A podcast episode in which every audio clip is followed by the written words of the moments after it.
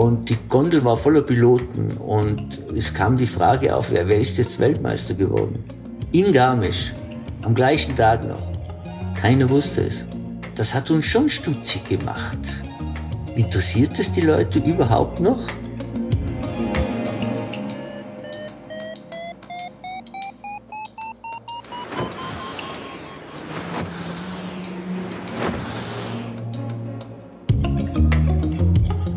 Potsglitz, der Lugleits Podcast. Geschichten aus dem Kosmos des Gleitschirmfliegens. Heute mit Wolfgang Lechner und Lucian Haas am Mikrofon.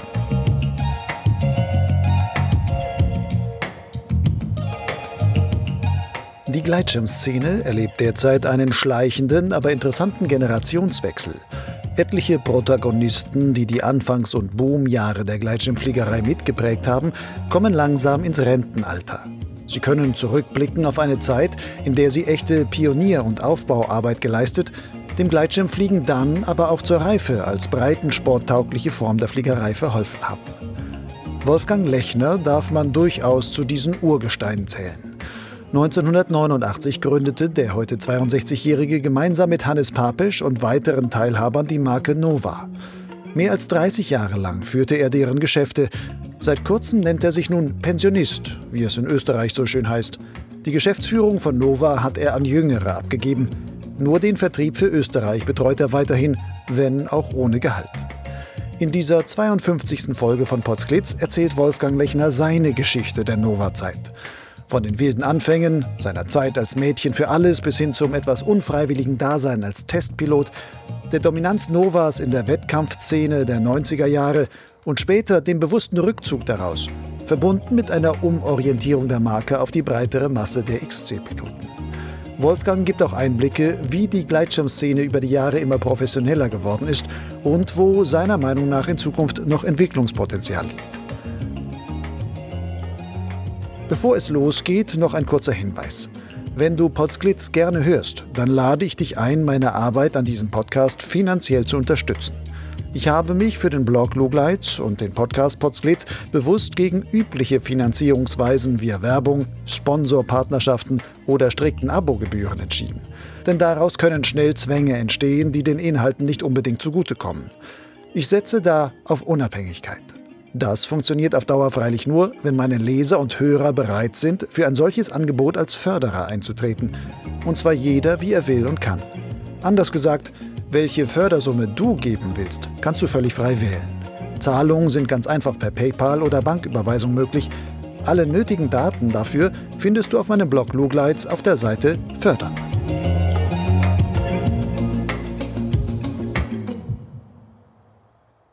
Wolfgang, Du bist jetzt Pensionist. Was ist das für ein Gefühl? Eigentlich ein sehr, sehr gutes, muss ich sagen. Ich fühle mich in dieser Rolle sehr wohl, äh, habe Zeit für meine Hobbys und ich bin ja eigentlich nicht ganz richtiger Pensionist, da ich ja immer noch den österreichischen Markt betreue. Der einzige Unterschied dabei ist, dass ich mein Geld nicht mehr von Nova erhalte, sondern vom Vaterstaat. Das heißt, du machst jetzt noch was für Nova, aber kriegst wirklich, das machst du jetzt unentgeltlich quasi. Richtig, ja.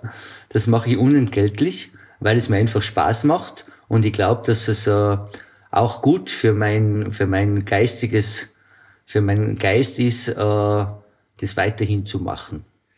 Du hast ja beim Gleitschirmhersteller Nova über 30 Jahre lang die Geschäfte geführt und die Marke im Grunde ja mitgegründet und von der Pike aus aufgebaut. Das ist, kann man ja sagen, ein Lebenswerk auf gewisse Weise. Aber im Grunde, wenn ich das richtig rechne, warst du schon 30, als du Nova gegründet hast. Da gab es ja, also noch ein Leben davor, vor diesem Werk. Ähm, was hast du da gemacht? Also äh, ich war zu diesem Zeitpunkt, bevor ich also Nova gegründet habe oder mitgegründet habe, war ich beim Nährmittelfabrikant Haas. Ich weiß nicht, ob der was sagt. Nee, ich heiße zwar auch Haas, aber. der macht Pudding, ist ja relativ äh, großer Hersteller für österreichische mhm. Verhältnisse und ist in Linz beheimatet. Und er macht Pudding, Senf, ja, verschiedene Lebensmittel. Und vielleicht kennst du Beets. Ja. Diese kleinen Kinderzuckerl, ja genau, das ist auch Haas. Und da war ich als Verkaufsleiter beschäftigt und dann kam eben Nova. Mhm. Wie bist du denn überhaupt zum Gleitschirm gekommen dann? Ich meine, du hast jetzt da gearbeitet und sonst was. Hattest, warst du schon ein sportlicher Mensch und hast gesagt, ich will das mal das Gleitschirmfliegen probieren oder wie waren da deine Anfänge? Ja, in meiner, in meiner Jugend äh, war ich sehr viel in den Bergen. Ich habe geklettert und viele Kletter oder viele Bekannte sind ja zum Gleitschirmsport gekommen äh, durchs Klettern, so wie Uli Wiesmeier, Sepp Schwendner und so weiter. Die kannte ich schon vorher, durch, durchs Klettern eben. Äh, es war ziemlich eine lustige Geschichte, wie ich zum Gleitschirmsport gekommen bin. Ein Freund äh, erzählte mir, dass er ganz was Tolles, was Neues macht. Und ich fragte ihn, was, was ist das? Ja, er wird, äh, er wird, macht gerade die Ausbildung zum Gleitschirmpiloten. Und das ist sehr schwierig. Also man benötigt schon eine Woche dafür. Und er sagt, was ist Gleitschirmfliegen? Und ja, das ist also eine neue Sportart. Da springt man vom Berg mit einem Fallschirm und kann fliegen, also ins Tal fliegen. Und was, ich fragte dann, was ist da so schwierig? Ja, vor allem das Starten und das Landen. Und ich war damals ja recht sportlich, muss ich sagen. Und dachte mir, das kann doch nicht so schwierig sein, ja. Auf jeden Fall kam es zu einer Wette. Und in dieser Wette ging es darum, dass ich den Schirm starten kann und natürlich auch landen, ohne auf den Hintern zu fallen. Das war die Wette. Und wir gingen dann mit der ganzen Familie äh, zum Batschakofel und zwar war das äh, ganz am, im Tal unten, und zwar der Zielschuss sozusagen. Und da gingen wir auf einen Hügel. Man erklärte mir, wie man den Schirm startet und wie man landet. Ja, und das ist Gott sei Dank gelungen. Ich habe die Wette gewonnen. Das war und dann dein war erster Versuch? Erster Versuch, ja. Direkt ja, beim ersten Versuch. Versuch. hast du diese komischen Tüten von damals mit ihren Riesenöffnungen und sowas hast du aufgezogen bekommen und einen ja, kleinen Hüpfer hab, gemacht ja, und bist genau, gelandet. Ja, genau. Und äh, ja, das war damals ein Komet 27. Ich weiß nicht, ob du das Gerät noch kennst. Das war ja, das ist vor meiner Zeit. Also ich vor deiner Zeit. war damals schon okay. geboren. Auf jeden Fall ist es gelungen. Ich habe die Wette gewonnen und Gleitschirmfliegen war für mich abgehakt. Mhm. So, ich beendet, ich habe das gewonnen und fertig. Gut, äh, dann später bei einem Meeting, ich glaube, das war ein halbes Jahr später, erzählte mir ein Arbeitskollege, dass er eben diesen Sport betreibt, Gleitschirmfliegen. Und dann sagte ich, so, das mache ich auch, das kann ich auch. Ja. und dann sagte er, okay, äh, wenn du auch Gleitschirm fliegst, wenn ich das nächste Mal in Tirol bin, dann können wir ja gemeinsam fliegen gehen. Ja klar, können wir, kein Problem. Alles wieder vergessen. Halbes Jahr später kam der Anruf. Wolfi, ich wäre in Tirol, gehen wir fliegen. Ach du meine Güte, ich bin richtig erschrocken. Was mache ich jetzt? Also ich habe meinen Bekannten oder damaligen Freund angerufen, wir haben uns getroffen und sagte zu ihm, es gibt zwei Dinge. Du musst mir erstens deinen Schirm leihen und zweitens musst du mir nochmals erklären, wie ist das gegangen mit dem Starten? Was muss ich da genau tun? Er erklärte mir das, lieh mir den Schirm und ich traf mich mit Hermann, Hermann Habe, ein späterer Mitbegründer von Nova, mhm. äh, in Axamalizum. Wir gingen dann hoch oder wir fuhren hoch mit der Bahn zum Hordel. Das ist die Damenabfahrt, also schon ein richtiger Berg. Und es war Frühjahr, alles noch voller Schnee. Ja, auf jeden Fall legten wir den Schirm aus oder die Schirme aus. Und mir gelang der Start. Hermann aber nicht. Er hatte mehrere Fehlstarter. Und ich land, ich bin gelandet dann am Talboden, voller Stolz. Und das war der Zeitpunkt, da hat mich Gleitschirmfliegen so fasziniert und ich war infiziert von dieser Sportart. Ab diesem Zeitpunkt habe ich mir dann einen Schirm gekauft, einen Edelweiß, ich weiß nicht, ob du diese Marke kennst, eine französische Marke war das. Mhm und bin jeden Tag fliegen gegangen. Es war unglaublich und ja, da gibt's natürlich auch viele, viele Erlebnisse in dieser Zeit. Aber einen Kurs selber hast du da gar nicht gemacht, sondern das war wirklich Nein. Learning by Doing, was du gemacht yes, hast damals. Ja, ja, ja. Learning by doing. Ich habe niemals einen Kurs gemacht, auch zum späteren Zeitpunkt nicht. Den einzigen Kurs war das dann der Sonderpilotenschein, den ich gemacht habe. Aber die Grundschulung selbst habe ich mir, das habe ich mir selbst beigebracht.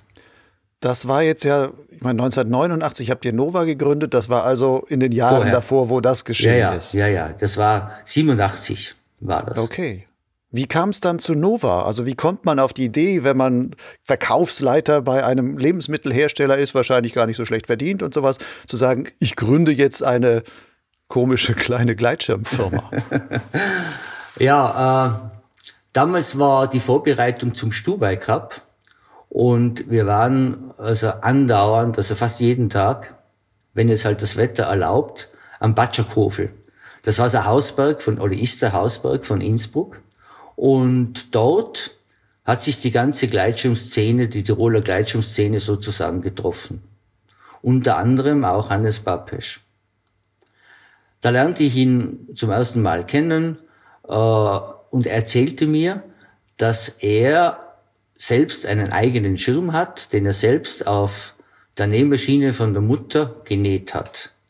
Hannes war damals äh, Student und hatte kein Geld, sich einen Schirm zu kaufen. Das war eigentlich der Grund, warum er selbst den Schirm entwickelt hat. Auf jeden Fall dauerte es eine geraume Zeit und er lieh mir dann einmal seinen Schirm und das war aber auf dem HVLK und da konnte ich zum ersten Mal Höhe gewinnen. Also ich war über dem Startplatz und flog so hin und her und Hannes hat mir zugerufen, sei vorsichtig, sei vorsichtig. er wusste ja nicht, wie der Schirm reagiert. Aber es war schon unglaublich. Früher hatte man ja, waren es also reine Sinkflüge und da zum ersten Mal konnte ich Startüberhöhung machen, was nicht an mir lag, sondern einfach an dem guten Schirm. Mhm. ja, und um zurückzukommen auf die Geschichte am Batschakofel, da war, gab's ein, im Stubaital gab's eine, eine Riesenveranstaltung zur damaliger Zeit, den Stubai Cup. Und da waren alle, alle guten Piloten waren dort vertreten und sind dort halt Wettkampf geflogen. Und wir wollten auch mitfliegen, haben uns natürlich nicht erwartet, dass wir irgendwie vorne sind, aber wir wollten da mitmachen. Und haben trainiert am Batschakofel dieses Punktlanden.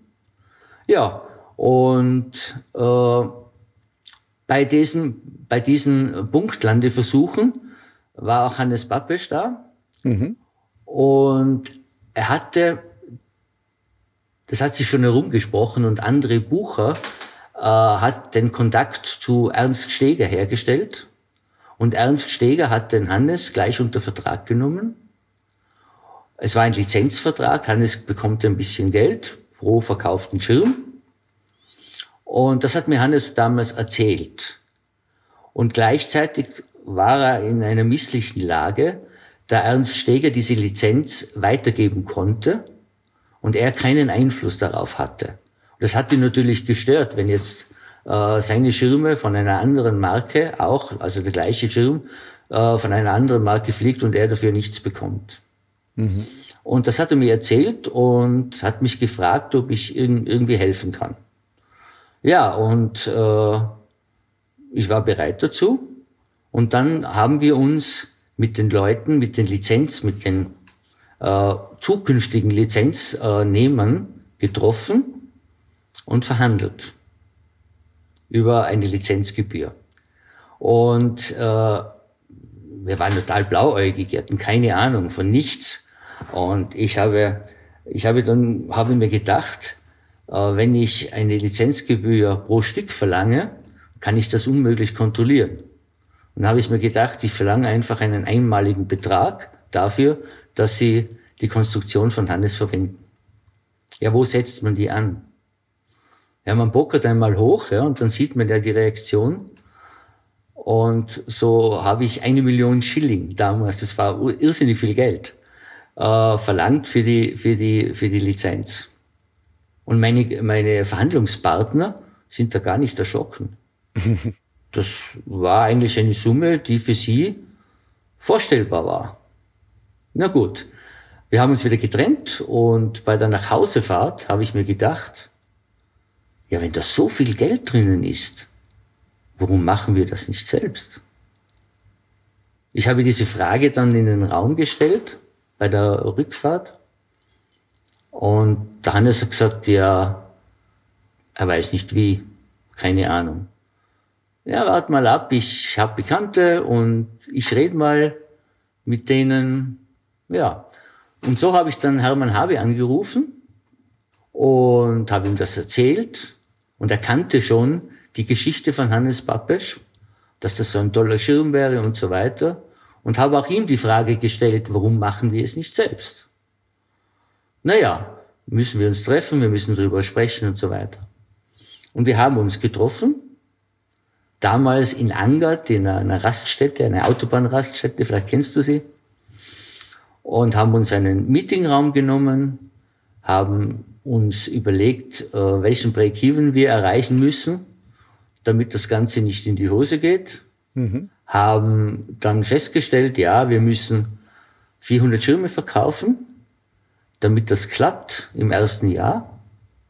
Und der einzige Angestellte sollte ich sein, weil man muss natürlich den Vertrieb aufbauen, damit das auch klappt, muss ich bereit sein, von Haas äh, mich zu verabschieden und Nova als Vollzeitjob zu übernehmen. Ja, das, da gab es natürlich Skepsis. 300 Schirme, Hannes kam das sehr viel vor, uns weniger. Wir waren eigentlich sehr euphorisch, dass das klappen wird. Und so kam es, dass wir Nova gegründet haben. Mhm. Wie viele Schirme habt ihr dann im ersten Jahr verkauft? So an die 700, das war sehr erfolgreich.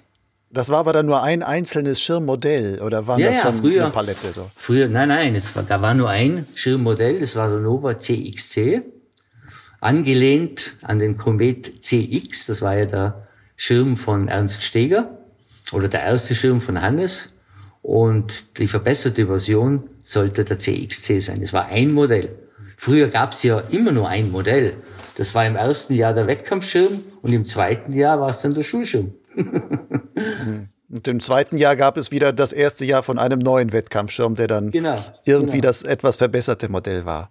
Nun braucht man ja als Hersteller, wenn du sagst, die 700 Schirme, die muss, müssen ja genäht werden und sowas. Ja. Wo habt ihr die denn genäht damals? Ja, äh, wir haben uns damals natürlich umgesehen, wer könnte sowas nähen?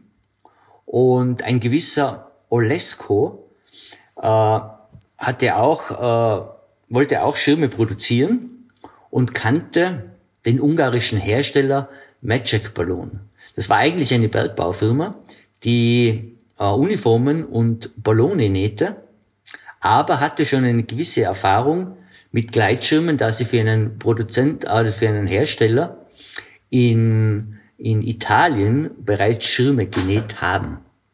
Sie hatten Erfahrung, allerdings war die nicht so positiv, denn es kam wohl nie ein Geld rüber und das war schon die nächste Hürde.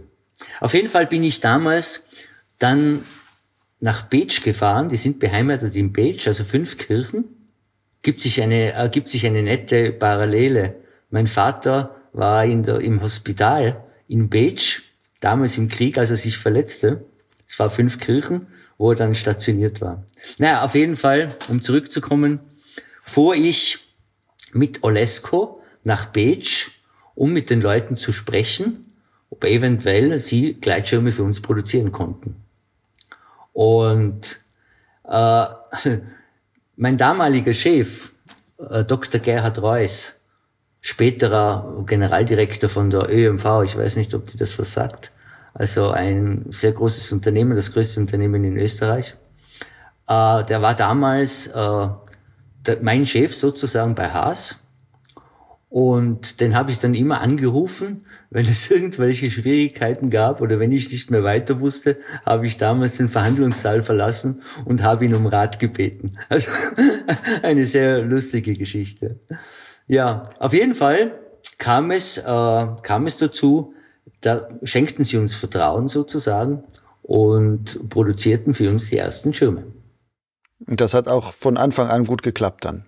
Eigentlich schon, ja. Das war natürlich, früher waren die Schirme nicht so kompliziert, wie sie heute sind. Das war alles viel, viel einfacher. Sie hatten viel, viel weniger Zellen und so. Und es war auch nicht so genau mit der Trimmung. Also da gab es schon Riesenunterschiede zu heute.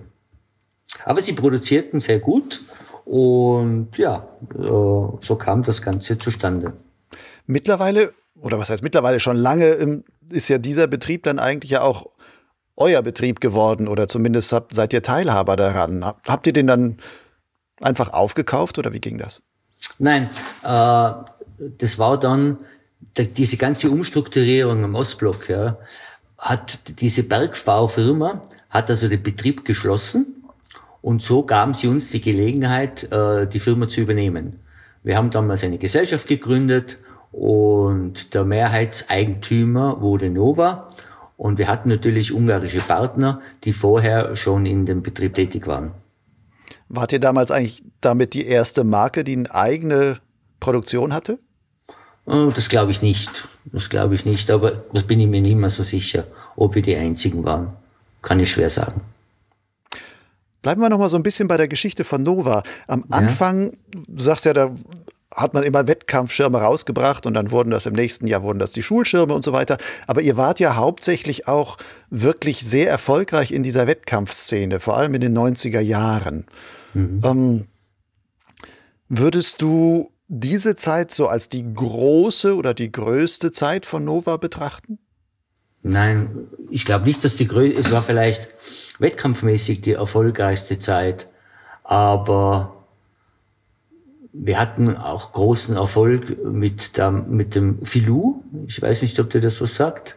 Das war ein Anfängergerät, das wir über zehn Jahre verkauft haben. Und das waren schon irre Stückzahlen. Also alleine vom Filou äh, haben wir 10.000 Gleitschirme produziert. Das ist heute unvorstellbar. Also das war schon sehr erfolgreich. Und die Wettkampfszene äh, oder der Erfolg, den wir damals hatten mit dem Xenon. Das war dieser einer eurer erfolgreichsten Wettkampfstürme, der Xenon. Ja, absolut. Ja, ja, das war sehr, sehr erfolgreich. Wir hatten ja, man muss sich das einmal vorstellen, wir hatten im BWC äh, doppelt so viele Punkte wie alle anderen Marken zusammen. Also mhm. das war eine unglaubliche Dominanz mit dem, mit dem Xenon. Äh, allerdings äh, haben wir den Schirm ja nicht verkauft, weil äh, wir konnten kein Gut Gütesiegel damit machen. Und wir machten sozusagen dann einen kleinen Bruder, den Xyon, und der war auch sehr, sehr erfolgreich. Ein toller Schirm, ja.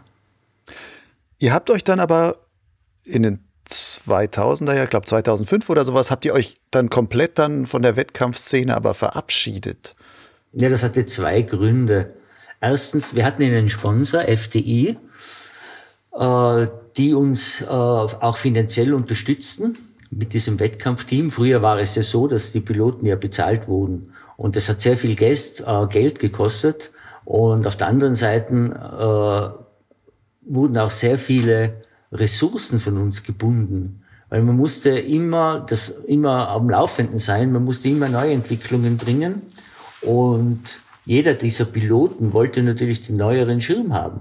Und das immer in verschiedenen Größen. Also da, da, das war schon sehr schwierig, das alles umzusetzen. Also erstens die finanzielle Geschichte und FDI ist dann äh, aus diesem Sponsorvertrag ausgestiegen und ausschlaggebend war eigentlich dann die Weltmeisterschaft in Garmisch. Mhm. Wir, wir waren da als Zuschauer dabei, also unsere Piloten natürlich auch, äh, aber äh, die Gesellschafter waren da und wir sind dann mit der Gondel am Wank, glaube ich, hochgefahren und die Gondel war voller Piloten und es kam die Frage auf, wer, wer ist jetzt Weltmeister geworden? In Garmisch. Am gleichen Tag noch. Keiner wusste es. Das waren jetzt aber Piloten, die nicht mitgeflogen waren, nein, sondern nein, halt so Freizeitpiloten. Genau, Freizeitpiloten. Und das hat uns schon stutzig gemacht. Interessiert es die Leute überhaupt noch? Und da kam irgendwie der Entschluss, dass das vielleicht gar nicht so interessant ist. Und es war auch abgehoben. Das heißt, mhm. die Wettkampfschirme äh, konnten nur mehr von Spezialisten geflogen werden. Äh, der Transfer nach unten hat nicht richtig stattgefunden, war schwierig. Das waren ganz andere Geräte. Und dann hat man sich entschlossen, okay, wir konzentrieren uns auf Geräte für den Otto-Normalpiloten. Das war eigentlich dann der Punkt, um dem Wettkampfgeschehen den Rücken zu geben. War das eigentlich eine Entscheidung, die damals in der Firma, gab es ein Einvernehmen drüber, dass man sagt, wir gehen jetzt wirklich diesen anderen Weg oder gab es auch Leute, die enttäuscht waren, weil man sagt, oh, uns, diese erfolgreiche Wettkampfmarke Nova streicht den Wettkampf einfach? Es gibt immer, es gibt natürlich immer verschiedene Meinungen, klar. Und man diskutiert die aus, hört sie sich an und dann wird man eine Entscheidung treffen und diese Entscheidung ist eben zugunsten der, äh, der Schirme äh, gegangen, die dann für, für, für die Masse eigentlich mehr tauglich sind.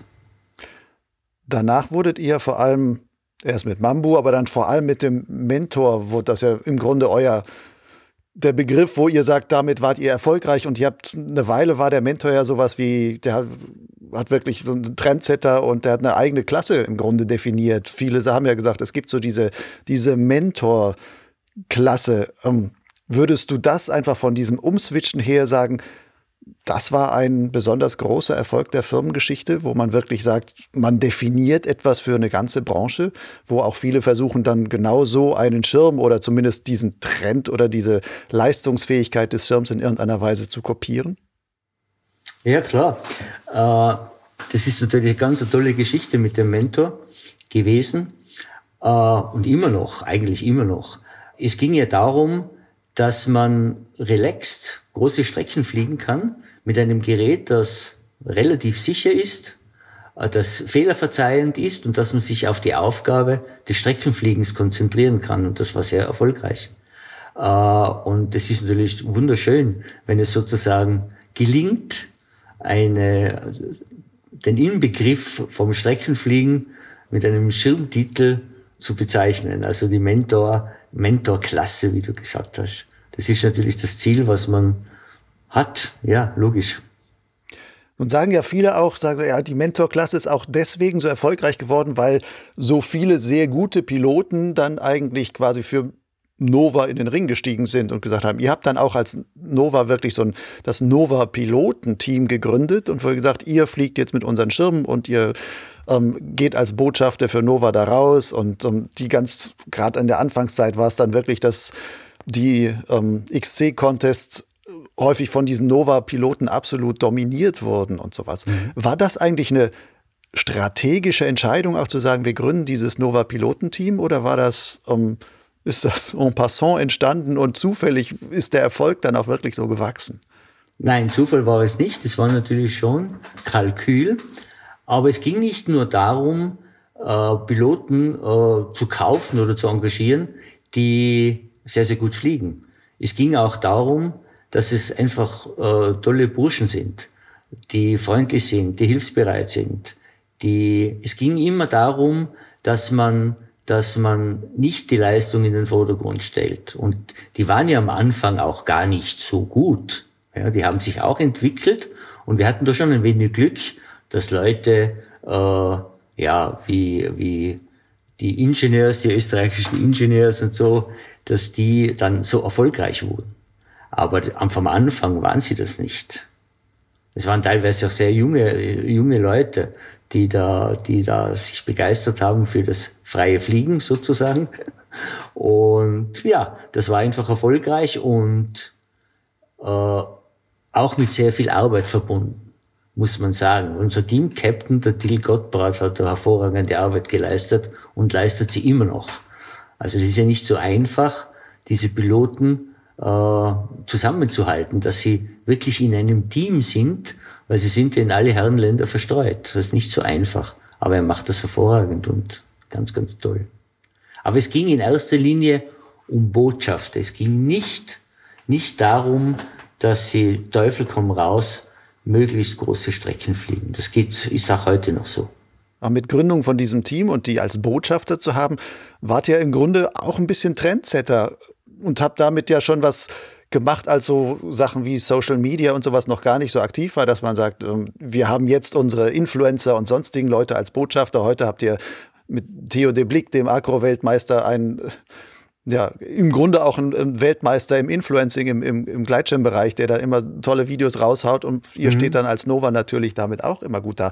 Aber schon damals waren ja, diese Leute haben dann ihre Geschichten erzählt oder ihre Flüge gehabt, die haben für sich gesprochen. Das war ja marketingmäßig ein irre kluger Schachzug. Ja. Im Rückblick kann man das so sagen. Kann man das so sagen, ja. Aber es waren, wie gesagt, waren ja sehr viele Piloten dabei, mit, der, mit denen wir schon lange Kontakt haben. Und es sind auch sehr viele Piloten dann, haben auch Nova wieder verlassen. Das muss man ja auch, sind abgewogen worden.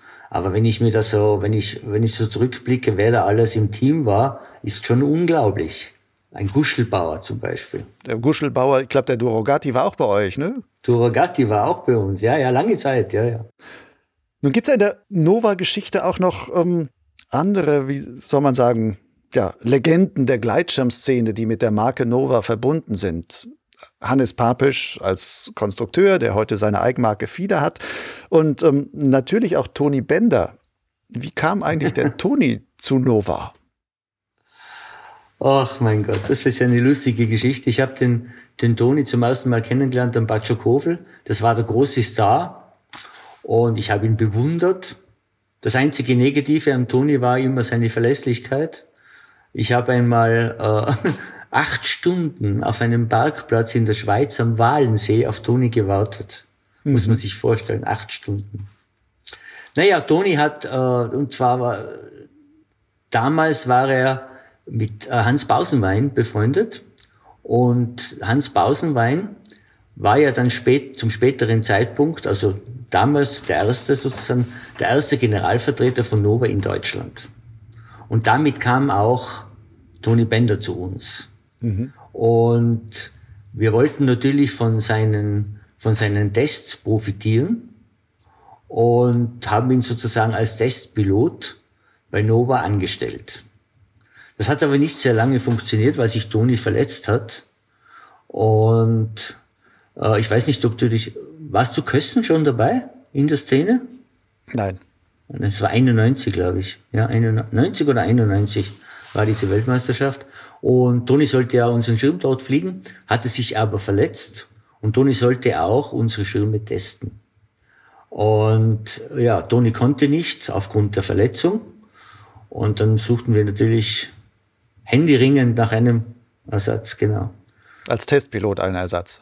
Ja, da wir den nicht finden konnten, gab es den Wolfi, Mädchen für alles, der dann Testpilot wurde unter Anleitung über Walkie-Talkie, unter Anleitung von Toni Bender. Das heißt, Toni saß oben am Berg oder unten auf der Landewiese? Unten, unten auf der Landewiese. Ich ging hoch und folgte seinen Instruktionen. Äh, war schon eine aufregende Zeit. Da gibt's übrigens äh, auch eine vielleicht nette Geschichte. Da hatte ich am meisten Angst in meinem Leben. Und zwar flog ich das Testprogramm unter Anleitung von Toni und war vielleicht noch mitten am See, im Wallensee und 100 Meter hoch und dachte mir, ja, einen Klapper, der geht sich noch aus. Mache einen Klapper, habe einen Verhänger und konnte also den Landeplatz nicht mehr erreichen. Dann habe ich mir eine Stelle gesucht, da gab es so eine, eine, eine K-Mauer und mit einer Stiege ins Wasser, für eine Bootanlegestiege. Und ich lande dort im Wasser, gehe raus und bin in einem Grundstück, eine Riesenvilla. und das war ungefähr, ja, vielleicht so 50 Meter bis zum Haus. Ich war mitten in diesem Garten und dann kamen mir fünf Rottweiler, ah, nicht Rottweiler, Docken, fünf mhm. Docken kamen mir entgegen.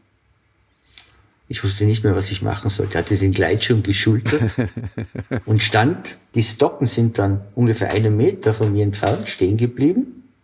So schön aufgefädelt. Und ich ging immer schön weiter. Ich konnte nicht zurücklaufen. Und diese Docken, also mir ist das Herz stehen geblieben. Ich habe geglaubt, wenn die mich angreifen, das war meine letzte Stunde. Und diese Docken waren so gut dressiert, die haben nichts gemacht, nicht gebellt, gar nichts und haben mich wirklich zum Ausgang begleitet. Du kannst dir nicht vorstellen, wie, wo, wie mein Herz geschlagen hat. Das war unglaublich. Das heißt, dieses Abtreten von deiner ähm, verunglückten Landung quasi, das war die größte Angstsituation in deiner Gleitschirmkarriere. Na, das weiß ich nicht, aber es war schon. Ich hatte auch einmal beim Testen im Ötztal bei der Situation eigentlich nicht, aber die darauffolgende hatte ich sehr viel Angst. Und zwar hat mich äh, hatten wir da einen Schulschirm, äh, sollte ein Schulschirm werden, ein Prototyp. Und wir gingen ins Ötztal, um zu testen. Und Hannes sagt zu mir, äh, beginn mal sehr vorsichtig, probier den Sackflug aus. Und ich zog den Schirm in den Sackflug, bekam ihn nie mehr raus. Wirklich. Es, ich, es ging rund, ich habe ihn gestallt, ich habe alles gemacht, vor allem schießen lassen, nichts hat passiert. Nichts ist passiert. Er ist immer wieder gesagt. Und dann schaue ich so aufs Varia und denke mir, okay, äh, fünf Meter sinken, äh, brauche ich keinen Rettungsschirm schmeißen. Kann ich vergessen und so in den Wald landen. Gesagt, getan. Und ich dachte mir, an diesem Baumwipfel kann ich mich festhalten, ja. Und denkst, es funktioniert nicht. Die Gewalt ist viel zu groß. Also ich wirklich flog durch, durch die Äste. Und Gott sei Dank hat der Schirm, da hat sich dann verfangen an den Ästen. Und ich hing da an eine Fichte, die 20 Meter hoch war. So. Hannes hat dann gesagt, okay, der Schirm war zu langsam eingestellt. Er trimmte ihn um und am nächsten Tag sollte ich ihn wieder fliegen und das Manöver nochmal probieren. Mit dem gleichen Schirm, mit dem du schon natürlich, in, der, in dem Baum natürlich, gelandet warst. Ja, ja, natürlich. Und da dachte ich mir, Scheiße, was machst du denn? Ich gehe auf keinen Fall mehr ins Ötztal, wo alles Bäume sind. Ich gehe ins Zillertal, da gibt's riesen Wiesen, fliege über eine Wiese und dann hoffentlich ist das besser, wenn ich aufschlage. Aber du kannst dir auch nicht vorstellen, wie aufregend es war, rauszufliegen und zu wissen, in fünf Minuten, wenn alles passt, werde ich das Manöver nochmal einleiten. Ja? Hoffentlich funktioniert's. Es hat Gott sei Dank funktioniert. Der Schirm ging aus dem Sackflug raus, aber das sind schon Momente, wo einem das Herz höher schlägt. Das ist nicht so einfach. Aber die gefährlichste Situation, ich weiß nicht, ob ich sie noch erzählen soll. Ja, gerne, gerne. Ja, das war in Monte Carlo. Und zwar haben wir damals, da war Toni wieder fit und wir haben halt äh, Schirme getestet. Und am Ende, wenn jeder befand, dass sein Schirm gut ist, haben wir die Schirme getauscht. Ich nahm den kleinen von Toni und Toni halt meine Größe. Und ich glaube, damals habe ich den ersten Infinity geflogen. Aus Versehen. Unbeabsichtigt.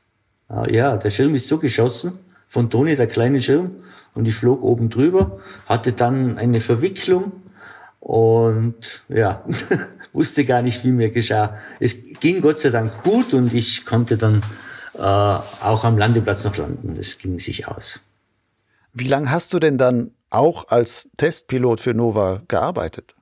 War das nur eine kurze Zeit oder war das wirklich über Jahre hinweg? Das war schon über Jahre hinweg. Ja, ja, das war über Jahre hinweg. Das ging, gerade in der Anfangszeit war das natürlich ein Thema, das ich getestet habe. Und dann wurde das alles viel professioneller und, und wir haben äh, Testpiloten ins Team geholt. Waren ja einige. Und ab dem hast du nur noch die klassische Geschäftsführung für Nova gemacht. Genau, genau. Wenn du jetzt mal auf diese 32 Jahre Nova zurückblickst, auf was von diesen Entwicklungen, die da gelaufen sind oder die es gab, auf was bist du da vielleicht am meisten stolz? Ja, stolz bin ich, stolz bin ich auf gar nichts. Ich glaube, ich bin eher dankbar, dass ich, dass ich in einer, in einer Branche mitarbeiten durfte, die mir sehr am Herzen lag, die mich begeistert hat, aber Stolz, Stolz darf man das nicht nennen. Nein. Also wie gesagt, ich bin da eher dankbar, nicht stolz. Mhm. Und gibt's denn auf der anderen Seite Sachen, wo du sagst, darauf bin ich überhaupt nicht stolz? Also gab es so Vorkommnisse in der Zeit, wo du sagst, hm, da war ich zwar Geschäftsführer, aber habe mich nicht wohlgefühlt in meiner Haut? Natürlich gab es die. Immer wenn es Trennungen gab. Also ich bin ein sehr harmoniebedürftiger Mensch und es ist für mich sehr schwierig, mit Leuten sehr ernste Gespräche zu führen. Mhm. Und das ist etwas, was mich nicht sehr stolz macht, wenn man, wenn man dann Entscheidungen treffen muss, die vielleicht für den einen oder anderen Konsequenzen mit sich tragen.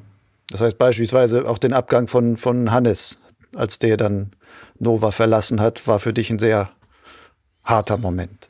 Natürlich, natürlich, ja. Es war nicht so einfach. Aber ja, man kann Leute nicht aufhalten. wenn sie, wenn sie, wenn sie, wenn sie den Betrieb verlassen wollen, dann muss man sie auch ziehen lassen. Klar. Ja. Jeder muss mit seinen eigenen Träumen glücklich werden. Du sagst es. Wenn du so, ich meine, du hast jetzt diese Gleitschirmszene 30, über 30 Jahre lang geprägt und sicherlich auch immer beobachtet. Man beobachtet ja auch immer, was, was macht die Konkurrenz und sonstiges. Gibt es da Entwicklungen, von denen du sagen würdest, die laufen derzeit nicht in solche, in, in positiven Bahnen? Oder würdest du sagen, eigentlich ist die Gleitschirmszene über die Jahre gut gereift? Ich denke, sie ist gut gereift. Aber ich hatte anfangs schon Angst, oder so in der Mitte, Angst, dass das alles viel zu speziell wird. Ich kann mich erinnern an die, an die, an die Entwicklung der turmlosen Drachen. Äh, das war für mich schon eine Geschichte, wo ich mir gedacht habe, wenn das Ganze sich so weiterentwickelt und es, dieser Sport nur mehr von Spezialisten ausgeübt werden kann, dann gehen wir einen falschen Weg. Mhm. Und diese Richtung ist Gott sei Dank nicht eingetroffen, aber ich hatte schon Angst, dass es in diese Richtung geht. Ja. War das auch einer der Punkte, warum ihr von dieser Wettkampfszene weg seid? Nein. Die Angst nein. davor, dass das da vielleicht mit Wettkampf zu speziell werden könnte und keiner interessiert sich mehr davor und keiner kennt, wie heißt eigentlich der Gleitschirm-Weltmeister und so. Äh, das war natürlich mit ein Grund, aber hauptsächlich ging es schon darum, um äh, unsere Ressourcen, die ein Limit haben, äh, richtig einzusetzen. Es ging, es ging darum, dass wir auch die Zeit haben, Schirme zu entwickeln, die für den Otto-Normalpiloten geeignet sind. Und das ging es eigentlich in dieser Zeit. Und ich glaube, das ist, äh, äh, war ein guter Weg, wenn ich den gesamten Gleitschirmmarkt betrachte. Andere haben sich spezialisiert auf Wettkampfgeräte, auf Hochleistungsgeräte und wir haben eben den Markt darunter bedient. Ist ein guter Weg, glaube ich. Wenn man auch so ein bisschen noch den Nova-Geschichte anguckt, sieht man ja auch, ihr habt euch zumindest versucht, auch immer weiter zum einen zu diversifizieren, was die Gleitschirme betrifft, aber zum anderen auch das Portfolio zu erweitern. Dann kamen jetzt auch Gurtzeuge dazu und sonst was. Ist das eigentlich so der Weg, dass man als Gleitschirmhersteller muss man so ein Allrounder sein, ein Allesanbieter, um das abzudecken, auch um zu sagen, mit der Marke habe ich natürlich eine Markenbindung von den Leuten, dann wollen die vielleicht auch mein Gottzeug fliegen, wenn die meinen Schirm fliegen und sowas, dass man das einfach auch noch mitnimmt? Ich glaube schon, dass das der richtige Weg ist. Und ich bin jetzt froh, dass es so gekommen ist, wie es gekommen ist. Das heißt, dass wir eigenständig äh, Rettungsschirme entwickeln, dass wir eigenständig Gutzeuge entwickeln, weil es früher war es ja, wir haben begonnen natürlich damit, äh, schon äh, Gutzeuge umzulabeln, äh, unter der eigenen Marke dann zu verkaufen. Aber es bringt ja den Gleitschirmmarkt nicht weiter. Mhm. Das heißt, wenn ich kopiere, bringt das nichts. Und das, Nova ist nicht die, die Marke, die kopiert. Also war es ein richtiger und notwendiger Schritt, dass wir eine eigenständige Entwicklung bei Gutzeugen und auch bei Rettungsschirmen aufbauen, also Vollanbieter sind. Also das ist sehr wichtig, glaube ich schon, ja. Aber es ist ein Prozess. Ist natürlich ein Prozess. Mhm. Nun heißt es ja seit Jahren immer wieder, oh, es wird eine, wahrscheinlich irgendwann bald eine große Marktbereinigung kommen. Es bleiben nur noch ein paar große Hersteller übrig, weil es professionalisiert sich alles so und man muss das so machen. Und gleichzeitig, wenn man so die letzten Jahre anguckt, poppen immer wieder auch neue kleine Hersteller auf, die auch ihre Erfolge feiern und trotzdem irgendwie am Markt ankommen und sowas ja, auf gewisse Weise auch ihren Teil ihres Kuchens abbekommen und sowas und wohl damit überleben können. Was gilt denn nun aus deiner Sicht? Ich habe mir auch lange gedacht, dass sich der Markt irgendwann bereinigen wird. Aber die Hürden sind auch für kleine Hersteller zu bewältigen. Das heißt, ich brauche keine eigene Produktion, ich kann produzieren lassen und ich kann auch mit einem kleinen Team erfolgreich sein und vor allem auch Nischen äh, besetzen. Mhm. Und das ist gut so. Also äh, ich glaube, die Vielfalt äh, belebt auch unseren Sport. Und ich denke, es wäre ganz schlecht, gäbe es nur mehr ein, zwei oder drei große Hersteller und der Rest würde vom Markt verschwinden. würde ich nicht gut befinden. Siehst du denn irgendwelche großräumigen Trends oder sowas, wo sich die Gleitschirmszene in der nächsten Zeit noch weiterhin entwickeln wird? Also was auffallend ist, glaube ich, ist äh, die Sicherheit bei leistungsstarken Geräten. Es ist schon toll, wenn man das anschaut, wie zum Beispiel Zweiliner, wie safe die sind, wie stabil die sind. Und das ist schon äh, eine Entwicklung, die sehr positiv ist und die vielleicht auch in Bereichen vordringen wird, nicht unbedingt der Zweiliner, aber äh, in Bereichen vordringen wird, die für uns alle Hobbypiloten sozusagen fliegbar sind. Also der Trend ist schon toll, was da passiert. Würdest du auch sagen, wahrscheinlich leistungsmäßig kommt vielleicht gar nicht mehr so viel, weil man irgendwann mit Stoff und Leinen so ein bisschen an die, die Leistungsgrenzen kommt. Aber die erfliegbare Leistung, dieser Teil wird immer weiter zunehmen. Ist das so? Genau, das sehe ich genauso, ja. Richtig. Und da ihr jetzt als Nova, ich sage jetzt mal, im Marketing nicht dumm seid und vieles in den letzten, letzten Jahren zumindest gut eingefädelt hat, wie kann man diese ähm, erfliegbare Leistung oder diese Sicherheit oder sowas, wie kann man das marketingtechnisch verkaufen? Weil bisher war ja Marketing meistens so, okay, dieser Schirm leistet besser. Die Gleitzahl ist nochmal um 0,3 oder 0,5 gestiegen. Wir haben wieder 200, nicht 200 mehr, 20 Meter Leinen eingespart oder sonstiges und immer da was rausgeholt, was ab einem bestimmten Punkt aber nicht mehr geht. Irgendwann kann man nicht viel mehr Leinen noch einsparen und sonstiges. Wie kann man diesen Sicherheitsaspekt auf, ja, auch für die Piloten nachvollziehbare und ehrliche Weise ähm, vermarkten? Diese Vermarktung ist ja generell ein schwieriges Thema. Äh, man kann viele gute Dinge haben, aber sag es dem Klienten, das ist ja nicht so einfach. Ich kann mich zurückerinnern an zum Beispiel NTT, ja. Es gibt ja immer. NTT, das ist eu euer Nova Trim Tuning, also das Eintrimmen der Leinen nach schon einem Jahr und sowas, was ihr dann immer anbietet. Äh, das ist ja eine tolle Sache, eine gute Sache, aber die wird natürlich sofort auch negativ ausgelegt. Ja, Nova hat schlechte Leinen, die müssen das machen. Dabei verwenden wir alle dieselben und äh, jeder weiß, dass sich die dehnt, dass die nicht stabil bleibt und wenn man dagegen was macht, äh, ist das ja sehr positiv. Aber das dem Kunden zu sagen, dem Piloten zu sagen, ist mit Schwierigkeiten verbunden, weil man bekommt natürlich sofort Gegenwind. Äh, es wird gesagt, ja, die haben schlechtes Material, darum müssen sie das machen. Das müssen wir nicht tun, ja. Äh, was absoluter Blödsinn ist. Aber, ja, diesen Gegenwind hat man. Und so ist es auch in allen Dingen sehr schwierig, äh, dem Markt wirklich zu sagen, auch wenn es eine tolle Sache ist, dem Markt wirklich zu sagen, macht das so, das ist gut so. Das ist für eine einzelne Firma immer sehr, sehr schwierig. Wo siehst du Nova in Zukunft? Wo werden die Schwerpunkte von Nova liegen? Als Vollanbieter und wir wollen eine, eine ehrliche, offene Marke sein und das auch in Zukunft sein, auf die man sich verlassen kann, dass keine Dampfplauderer sind. Ja, da sehe ich Innova in Zukunft. Und wir sind auf einem sehr guten Weg. Mhm. Vor zwei Jahren hast du ja schon die Geschäftsführung offiziell abgegeben. Du hast dich ein bisschen in die mhm. Teilzeitgeschäftsführung oder sowas zurückgezogen und hast vor allem dann Sisi Eisel, eine Frau, als Geschäftsführerin eingestellt. Und ähm, für viele war das erstmal verwunderlich, weil in einer so männerdominierten Szene wie der Gleitschirmszene plötzlich wird bei einem so großen Hersteller wie Nova wird jetzt eine Frau an die Führung gesetzt. Ähm, wie kam es dazu? War das, wolltest du auch unbedingt eine Frau da oben haben oder nein, wie kam nein, es zu dieser nein. Wir Entscheidung? nicht eine Frau dazu haben. Äh, es ist eigentlich nicht, ist nicht, nicht nur meine Entscheidung, sondern es ist immer eine Teamentscheidung. Es gibt mehrere Gesellschafter bei Nova und wir entscheiden die Dinge immer gemeinsam. Mhm. Also es ist nicht meine Entscheidung alleine. Äh, aber wir suchen die bestmöglichste Option.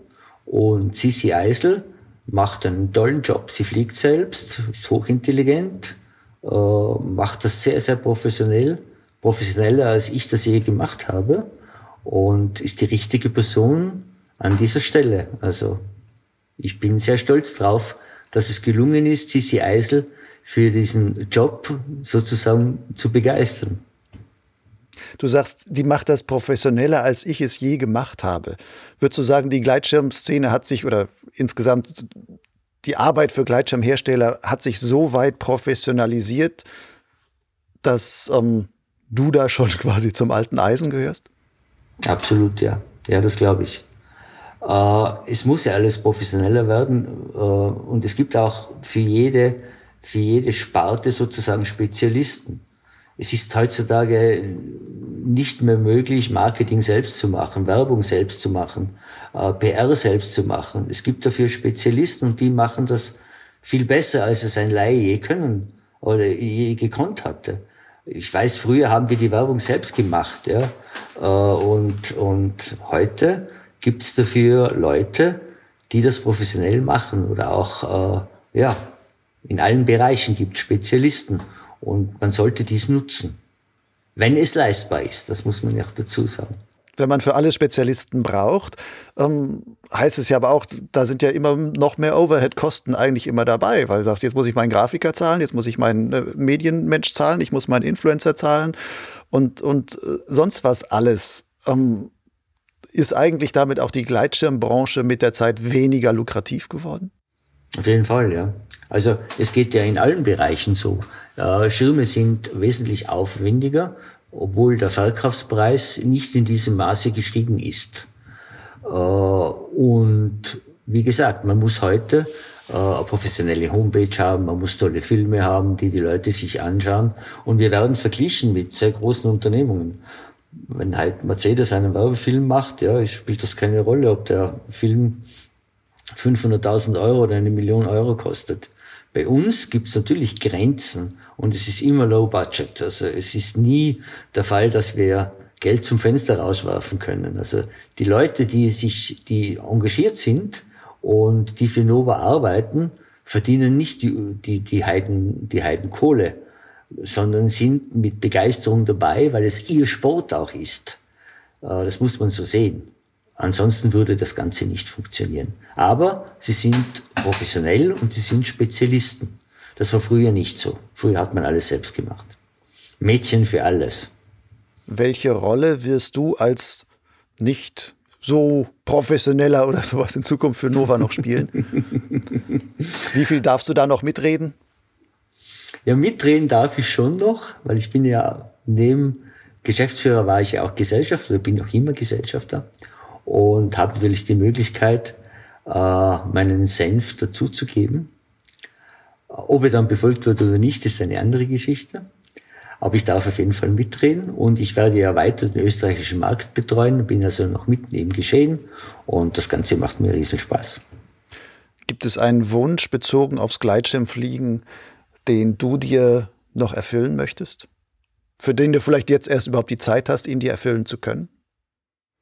Ja, ich wollte mit Toni äh, ein größeres Dreieck fliegen im Stubaital. Mhm. Was größeres für meine Verhältnisse, größeres Dreieck. Ich wollte unbedingt vom Kreuzjoch ins Ötztal fliegen, dann über die Gletscher raus, wieder ins Stubaital, also eine schöne Runde machen, die vielleicht, weiß nicht, 120 Kilometer sind, also nichts Besonderes, aber für meine Verhältnisse wäre das ein tolles Erlebnis und das haben wir uns vorgenommen zu machen. Und was auch ganz toll wäre, am Eiger hochsohren. Das würde ich mir wünschen. Warum gerade der Eiger? Ja, weil es von meiner Kletterzeit her schon ein magischer Berg ist. 1800 Meter muss schon ein tolles Erlebnis sein, wenn man da hochfliegen kann und so in die Spinne schauen kann, wenn die Kletterer drin sind. Also wäre schon schön, mit welchem, sowas zu machen. Mit welchem Schirm würdest du das machen? Mit meinem Phantom. Du fliegst ein Phantom immer. Ja. War eigentlich gerade Phantom, machen wir jetzt zum Schluss noch die, die kleinen Biegung für, für, den Phantom. Der hat ja damals auch so in der Szene für Wellen gesorgt, wo es hieß, boah, jetzt baut Nova da so ein ähm, mit ENB, aber mit, wie viel hat er, 99 Zellen? Was war das? Ja. Äh, genau, 99 Zellen. Zellen ja. ähm, war das so eine Bauchentscheidung heraus, dass man sagt, wir probieren das einfach mal? Mal gucken, ob die Leute bereit sind, so viel Geld überhaupt für einen Gleitschirm zu zahlen? Das hatten wir schon lange im Kopf, dass wir sagen, wir stecken alles in, den, in, den, in die Entwicklung von einem Gleitschirm, spielt keine Rolle, was er kostet. Es geht nur darum, äh, möglichst äh, ein, ein, ein sehr sicheres Gerät mit Bombenleistung zu entwickeln, egal was es kostet. Das war die Geschichte damals. Und dann haben wir uns entschieden und ja, herausgekommen ist der Phantom. Und das ist für mich ein, ein fantastischer Schirm, ein Traumschirm. Ich fliege ihn so gerne. Unvorstellbar. Ich bin vorher ja ein Hochleister geflogen und ich hatte dasselbe Fluggefühl. Das ist das, was mich so begeistert. Aber ich habe im Hinterkopf, weiß ich, der Schirm ist total safe und einfach zu fliegen. Aber das Gefühl hatte ich von einem Hochleister. Wird es denn ein Phantom 2 geben? Oder war das so ein einmaliger Wurf, wo man sagt, man probiert das mal aus, aber irgendwie toppen kann man das jetzt auch nicht mehr, sondern. Wir arbeiten dran. Also ich glaube schon, dass es einen Phantom 2 geben wird. Okay, Wolfi, dann lassen wir es damit mal als schönen Ausblick stehen. Nova wird irgendwann ein Phantom 2 entwickeln und du damit vielleicht an der Eiger Nordwand, ich weiß nicht, ob die Nordwand, aber auf jeden Fall am Eiger hochsohren. Eiger Nordwand, ja, ja. Eiger Nordwand, okay. An der Eiger Nordwand hochsohren und dann über dem Gipfel zwei Kreise drehen. Also das wünsche ich dir das für dein schön, ja. glückliches Pensionistendasein jetzt. Vielen Dank für diese tollen Erzählungen aus der 30, über 30-jährigen Nova-Geschichte jetzt und über 30-jährigen Geschichte als Geschäftsführer von Nova, der jetzt sich auf seinen alten Teil, in Anführungszeichen alten Teil, zurückgezogen hat und ähm, ein glückliches weiteres Leben dann führt. Dir alles Gute dafür. Ich danke dir für das nette Gespräch. Dankeschön, Lucien.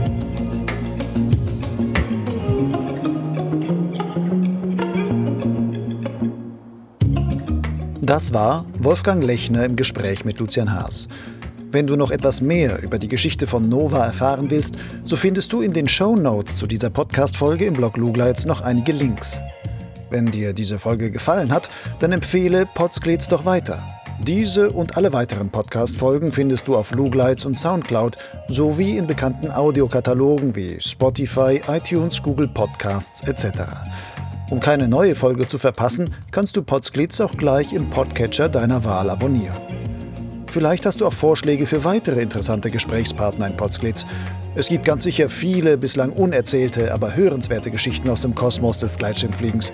Schreibe mir einfach eine E-Mail an lugleitskontakt@gmail.com. Und wenn du es nicht eh schon bist, dann nochmals den Tipp und die Bitte, werde doch zum Förderer von Potsglitz und Lugleitz. So hilfst du mit, dass es mit beiden Projekten auch künftig weitergeht. Jede Podcast-Folge ist dann auch irgendwie deine Folge. Der Förderbeitrag ist übrigens völlig frei wählbar. Wer sich unsicher ist, wie viel er geben möchte, dem empfehle ich ganz unverbindlich einen Euro pro Podcast-Folge und zwei Euro pro Lesemonat auf Lugleitz. Selbst zusammen und aufs Jahr hochgerechnet ist das deutlich weniger, als ein Abo klassischer Gleitschirmmagazine kostet. Bis zum nächsten Mal. Ciao.